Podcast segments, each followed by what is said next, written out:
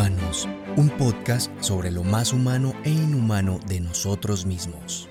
Bienvenidos y bienvenidas una vez más a esto que es Casi Humanos. Mi nombre es Aira Camila y hoy estoy en compañía de mi querido amigo Carlos Octavio, hablando del tema de la dimensión estético-cultural y de un personaje que nos encanta y admiramos muchísimo los dos.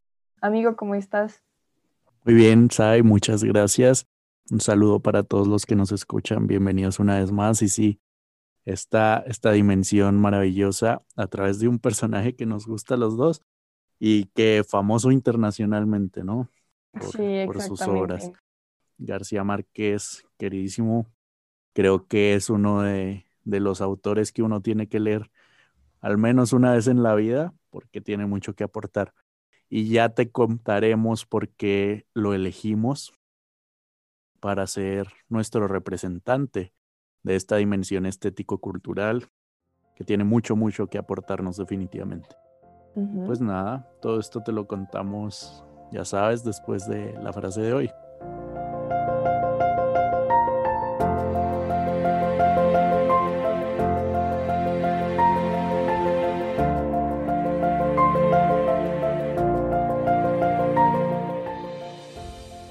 Aprendido que el mundo quiere vivir en la cima de la montaña sin saber que la verdadera felicidad está en la forma de subir la escarpada.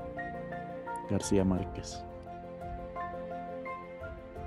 Hacemos esta breve intervención porque un día como hoy, 6 de marzo, nació Gabriel García Márquez y el día de hoy, en 2021, él estaría cumpliendo 94 años.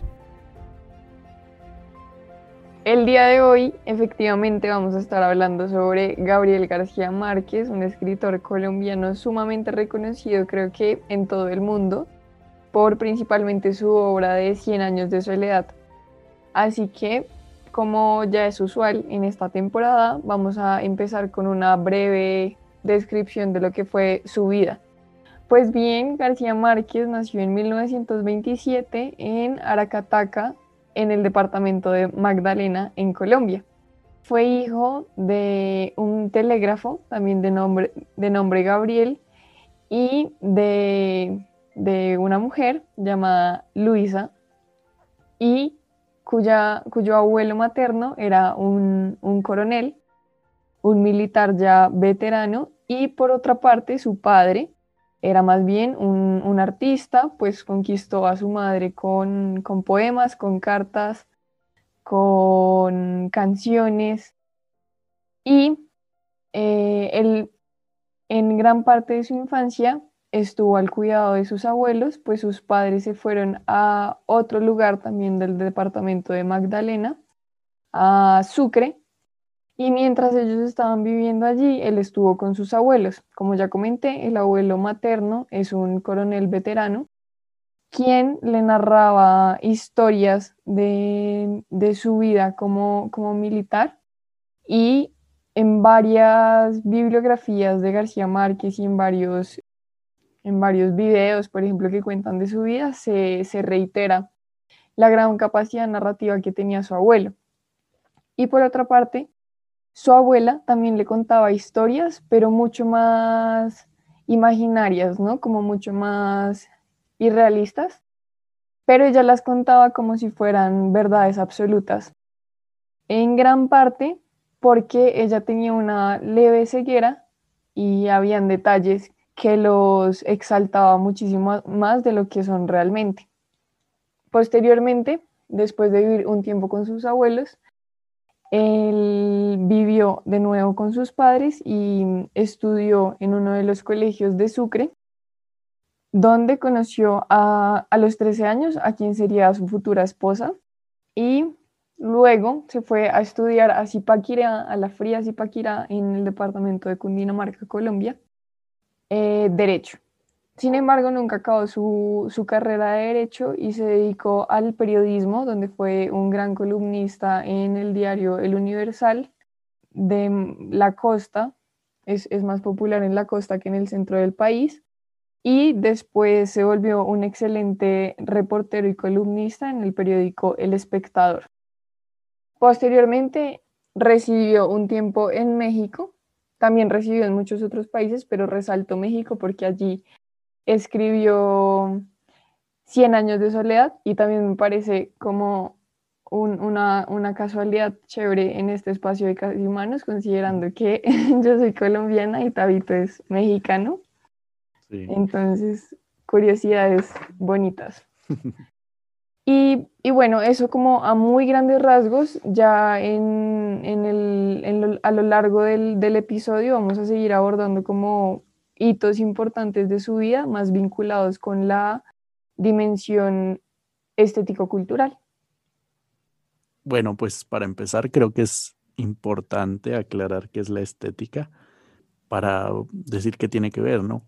Muchas veces pensamos en estética y nos lleva a pensar directamente a la belleza. Y sí, tiene que ver con la belleza, más no con el constructo social que tenemos de belleza en la cabeza, ¿no? Así que se asocia mucho a lo que ya hablábamos en la dimensión corporal, sino que se, se refiere más bien a la belleza de todas las cosas intrínsecas, ¿no? Eh, entonces esta dimensión estético-cultural tiene mucho que ver con esa capacidad de encontrar la belleza en todas las cosas, una especie de actitud contemplativa. Mm. Eh, me parece que esto ya va marcando un paso desde su infancia en García Márquez, como las enseñanzas que él recibía de su familia siempre se las transmitieron de alguno u otro modo ya con esta dimensión estética, pues, profunda, ¿no? Y tienen mucho que ver estas narraciones que él recibía con su adaptación que hizo de alguno u otro modo en las, en las novelas que escribió, ¿no? Incluso una de esas novelas es la historia de amor de sus padres, si no estoy mal, ¿cierto? Sí, amigo. Entonces, esta dimensión estética cultural que tiene que ver con la forma de apreciar, pues, la vida, la forma de apreciar mm, lo que nos rodea, ya va marcando un paso en García Márquez y nos da pie a nosotros como para ponerlo de molde, de, de modelo, pues, humanizador en ese sentido. Además del hecho de que resalta de algún u otro modo el estilo de vida cultural en los espacios en los que desarrolló su vida, en sus escritos, ¿no? Es muy, muy notorio, al menos 100 años de soledad, que es el libro. Eh, Must Read de él, eh, que me parece que ya marca mucho el estilo de vida de cierta cultura, de ciertas formas de comprender la vida y cómo logra encontrar esa belleza y transmitirla de cierto modo que llegó a personas en todo el mundo, que llegó a ganar sus premios de literatura y que al día de hoy todavía sigue siendo una de las joyas de la humanidad, ¿no?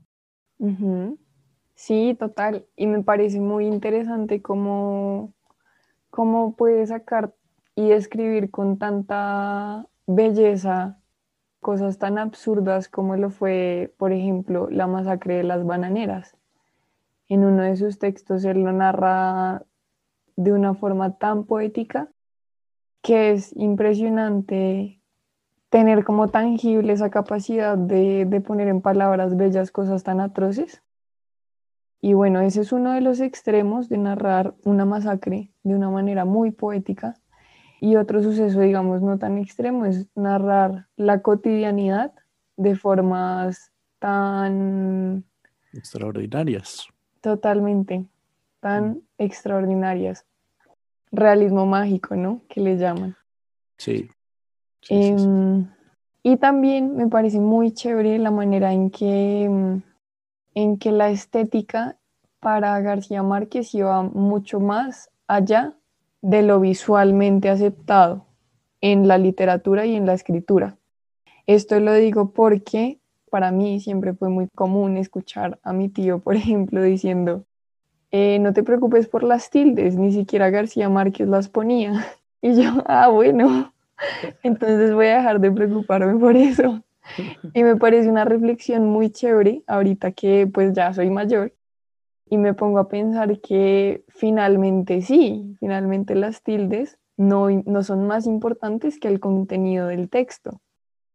Y cuando estaba haciendo la preparación del, del podcast, estaba escuchando una, como una conferencia, bueno, no, unas palabras que dio García Márquez en la conmemoración de, de la lengua española y decía como nadie va a confundir revólver con revolver. y me pareció algo muy curioso porque es totalmente cierto y estoy totalmente de acuerdo con esto. Entonces, desde esta cosa tan simple, ¿no? Que es como las tildes, eh, la B y la V, la, la, la H, por ejemplo, que estéticamente no son más importantes por cómo se ven, a cómo a la importancia que tienen cuando están escritas con sentido profundo y cuando describen en esta acción contemplativa que dice Tao el mundo y la vida. Sí, me parece de hecho maravilloso el, análisis que acabas de hacer, porque eso es precisamente la definición, o sea, es que yo no lo pude decir mejor que es la definición de estética, porque realmente lleva mucho de esto, de este carácter, pues, interpretativo, ¿no? Eh, y un poco más allá de la interpretación que se le dé a la situación, al objeto, a lo que sea, lleva mucho este carácter también un poco hermenéutico. ¿Cuál es la, el aporte pues de la hermenéutica a la interpretación? El hecho de implicarse, es decir, no solo qué dice ahí, que estoy entendiendo qué dice ahí, sino que me dice a mí en particular. Y entonces, ese es el aporte tan enorme que tiene la dimensión estética cultural para nuestras vidas. ¿Por qué? Pues porque se vuelve parte de nosotros eso que estamos interpretando. Si yo definitivamente no puedo verle la belleza a las cosas de la vida y me la paso viéndoles definitivamente solo lo malo, que también hay cosas malas en la vida, pero si me centro solo en eso, pues tarde o temprano me voy volviendo eso, ¿no? El corazón siempre, siempre habla, o la boca más bien habla siempre de lo que el corazón lleva dentro. Entonces, si siempre estamos eh, en esta dimensión estética, pues viendo las cosas negativas nos llenamos de negatividad, si, si estamos interpretando eh, o viendo las cosas positivas, eso mismo eh, estamos transmitiendo desde el corazón y de eso estamos llenando el corazón, ¿no? La pregunta es entonces, ¿de qué estamos llenando nuestro corazón? Porque se va a reflejar en nuestra boca, en nuestras palabras, se va a reflejar en nuestras acciones y eso ya tiene un impacto en todas las otras dimensiones, como hemos hablado hasta ahora, ¿no? Entonces, toca, toca cuidar un poquito también la dimensión estético-cultural, porque va de la mano de esto de cómo mi forma de ver la vida impacta mi forma de moverme en la vida. Sí, amigo, qué bonito. Eh, con esto que dices de la, de la hermenéutica, pienso también que es una manera muy ilustrativa de explicar la parte cultural de esta dimensión, en tanto que lo que me dice a mí no es lo mismo, o sea, a mí como colombiana, cultura colombiana, lo que te dice a ti como cultura mexicana, como nacional de México, que tienes pues tus maneras de ver la vida, tus maneras de celebrar tus rituales, tus maneras de hablar, eh, tus propias creencias dadas por tu lugar de nacimiento, por absolutamente todo. Entonces, el que me dice a mí un hecho puede ser totalmente distinto a lo que te diría a ti un hecho, una reflexión, una idea, una palabra. Y es también como la contemplación y lo que se puede llegar a apreciar depende directamente con, con lo que se vive culturalmente. Es decir, nosotros, por ejemplo, colombianos, no vamos a apreciar de la misma manera la nieve como lo aprecia alguien en Canadá, tal vez en Alaska, pues porque lo ha normalizado y lo tiene allí a diario. Sin embargo, nosotros no lo tenemos nunca, a menos que vayamos a visitar un nevado. Y cuando lo hacemos nos sorprendemos con esta actitud de, de mente de principiante y son reacciones totalmente distintas mediadas por la cultura. Sí, pues precisa, es que es precisamente por eso que la estética y la culturalidad son una dimensión. Uno diría, pues las puedo poner en dos diferentes. No es que no puedes. ¿Por qué? Porque tu forma de ver la realidad y de vivir la realidad ya va permeada de tu forma de contemplar la realidad, que influye muchísimo eh, esta contemplación que tienes de la vida. ¿Cuál es la situación? Eh, no me gusta mucho meter a esta, esta como frasecita de aquel filósofo muy querido por mí, pero tiene mucho de cierto aquí y es que él dice no hay hechos, hay interpretaciones.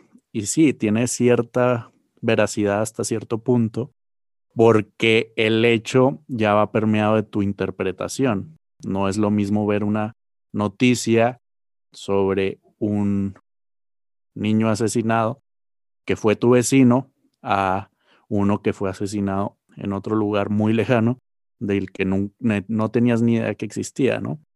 Y ya incluso tu lenguaje, que no es el mismo lenguaje, así hablemos, eso nos dimos cuenta es que así hablemos español, colombiano, mexicano argentino, eh, peruano, donde sea, ya tiene su propia interpretación de la realidad, ese lenguaje, ¿no?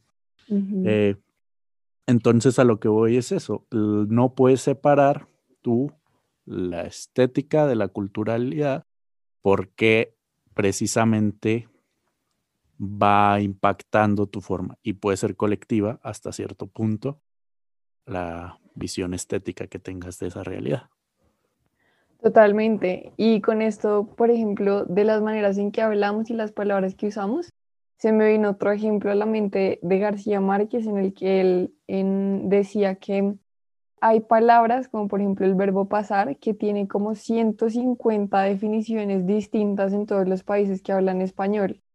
Y eso debe pasar con muchísimas palabras. Entonces el hablar español tampoco nos hace tener la misma estética porque ya tenemos palabras culturalmente establecidas de lo que significa esto o aquello y me parece sumamente interesante porque la estética puede estar en los lugares donde menos lo esperamos y pienso que la estética está básicamente en todo.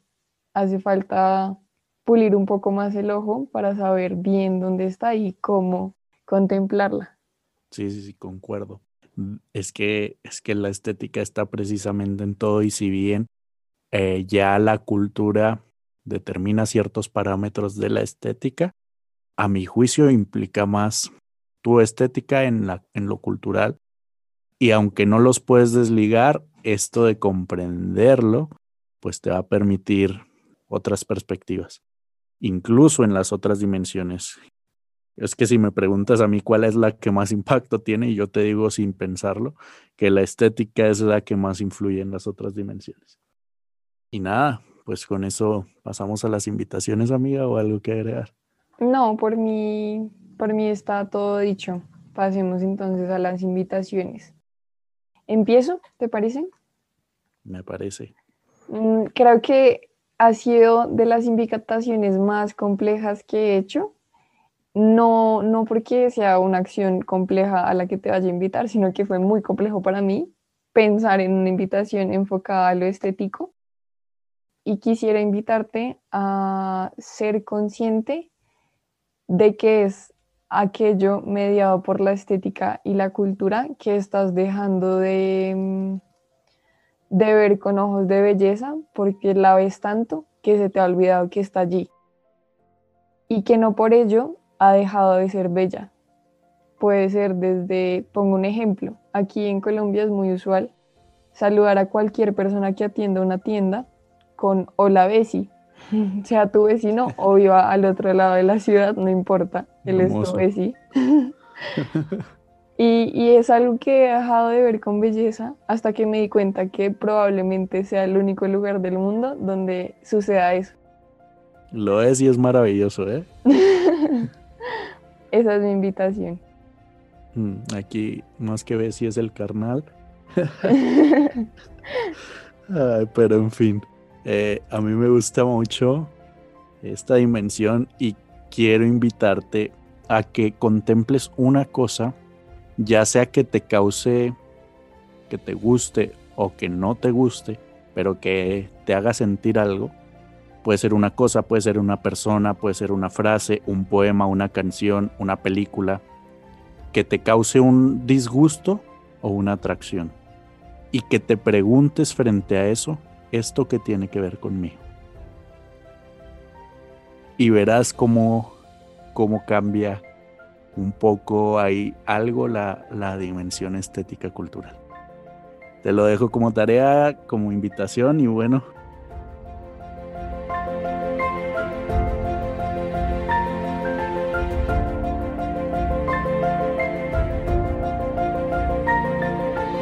Listo, eso ha sido todo por el día de hoy. Eh, pienso que fue un episodio muy potente y muy bonito en general.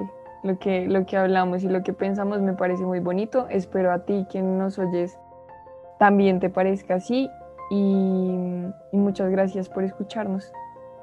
Listo, muchísimas gracias también a ti, amiga, por acompañarnos una vez más y gracias a ti que nos escuchas.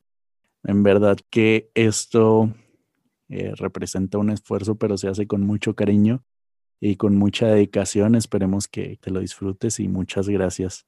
Una vez más, gracias por, por dedicar tu tiempo a ser un poco más humano. Eh, no te olvides de seguirnos en redes si no lo haces, donde podrás encontrar más contenido humanizador eh, en Instagram y en Facebook, como sea humanos y ya nos puedes encontrar y escuchar también en YouTube. Un abrazo.